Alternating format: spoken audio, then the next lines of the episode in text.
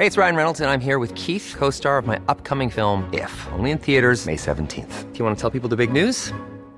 All right, I'll do it. Sign up now and you'll get unlimited for $15 a month in six months of Paramount Plus Essential Plan on us. Mintmobile.com slash switch. Upfront payment of $45 equivalent to $15 per month. Unlimited over 40 gigabytes per month. Face lower speeds. Videos at 480p. Active Mint customers by 531.24 get six months of Paramount Plus Essential Plan. Auto renews after six months. Offer ends May 31st, 2024. Separate Paramount Plus registration required. Terms and conditions apply if rated PG.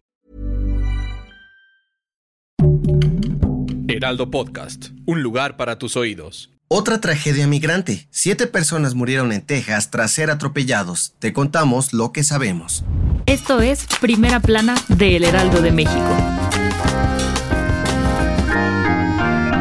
Este domingo, Texas vivió un nuevo episodio oscuro para los migrantes que viajan a Estados Unidos en busca del sueño americano. Y es que siete personas murieron y seis más salieron heridas tras ser atropelladas. De acuerdo con las autoridades locales, todo ocurrió en Brownsville, cerca de las 7.30 de la mañana, cuando un conductor a bordo de una camioneta se pasó el alto en un semáforo y se fue directo y a toda velocidad contra un grupo de personas que estaban sentadas en una parada de autobús esperando frente al centro Osanam un refugio para migrantes. Tras la volcadura del vehículo, algunos testigos se acercaron e intervinieron para retener al conductor mientras la policía llegaba al lugar, hasta que finalmente fue arrestado por el delito de conducción imprudente. El director del centro Osana dio a conocer que la mayoría de las víctimas eran hombres de origen venezolano y aunque aún no hay claridad sobre los motivos de este terrible suceso, la policía de Texas informó que están investigando para dar con la verdad.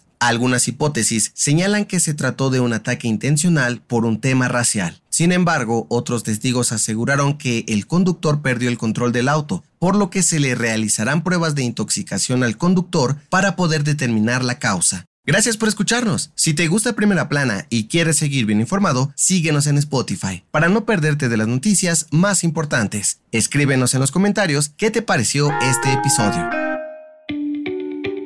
Luego de tres años, Estados Unidos se está preparando para levantar el famoso Título 42, una medida impulsada por el expresidente Donald Trump para impedir el ingreso de migrantes desde la frontera con México y así controlar la pandemia por COVID-19. Y como esto entrará en vigor el próximo jueves 11 de mayo, la administración de Joe Biden está tomando medidas para mitigar la posible llegada de miles de migrantes a la frontera con nuestro país, cercando algunos pasos con más de 1.500 elementos para prevenir enfrentamientos. Ojo, el gobierno estadounidense aclaró que el fin del título 42 no significa que se abrirá la frontera para recibir migrantes, sino que de ahora en adelante pondrán en marcha otras estrategias para frenar y deportar a las personas que quieran ingresar ilegalmente. De acuerdo con la patrulla fronteriza, hay cerca de 660 mil personas esperando a entrar a Estados Unidos, por lo que consideran uno de los más grandes retos en materia de flujo migratorio para ambos países en los últimos años.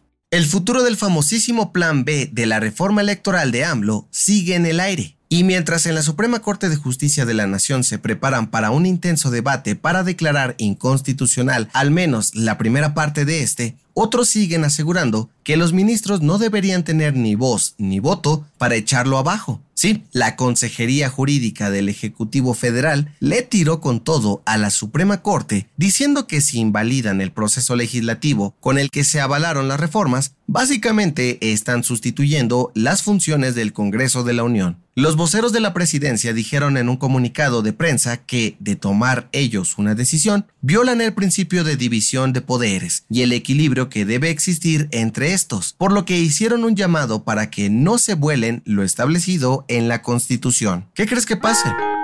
En otras noticias, el presidente nacional de Morena, Mario Delgado, dio a conocer que las encuestas para definir a la corcholata que representará al partido en las elecciones presidenciales del 2024 se realizarán a finales de este año. Los registros para los interesados comenzarán en julio próximo. En noticias internacionales, en Rusia, un juego mecánico dentro de un parque de diversiones colapsó en plena operación y dejó un saldo de 20 niños heridos y un fallecido. las autoridades ya investigan la causa del incidente y preparan una denuncia penal por no cumplir los requisitos de seguridad en el lugar. Y en los deportes lo logró. Este fin de semana, Santiago Jiménez llegó a 22 goles con el Fire North y superó a Javier Chicharito Hernández como el mexicano con más tantos anotados en su primera temporada en el fútbol europeo. El dato que cambiará tu día. Cuando compramos fruta y pasa algunos días en la cocina o la alacena, algunos mosquitos comienzan a rondarla para alimentarse. Pero, ¿alguna vez te has preguntado de dónde salen estos insectos? Pues de acuerdo con la Universidad de Kentucky, estos incómodos visitantes salen desde adentro de la comida. Sí, según los expertos, los mosquitos vuelan por el mundo buscando dónde poner sus huevecillos y la fruta madura suele ser un lugar ideal por su humedad y composición química. Cuando las llevamos del súper o del mercado a casa, el calor de nuestro hogar hace que las larvas crezcan y después salgan de la misma fruta para repetir el ciclo. Aunque estas no transmiten enfermedades o representan algún riesgo, es necesario lavar todo para evitar que nazcan estos mosquitos. Yo soy José Mata y nos escuchamos en la próxima. Esto fue Primera Plana, un podcast del Heraldo de México. Encuentra nuestra primera plana en el periódico impreso, página web y ahora en podcast. Síguenos en Instagram y TikTok como El Heraldo Podcast y en Facebook, Twitter y YouTube como El Heraldo de México. Hasta mañana.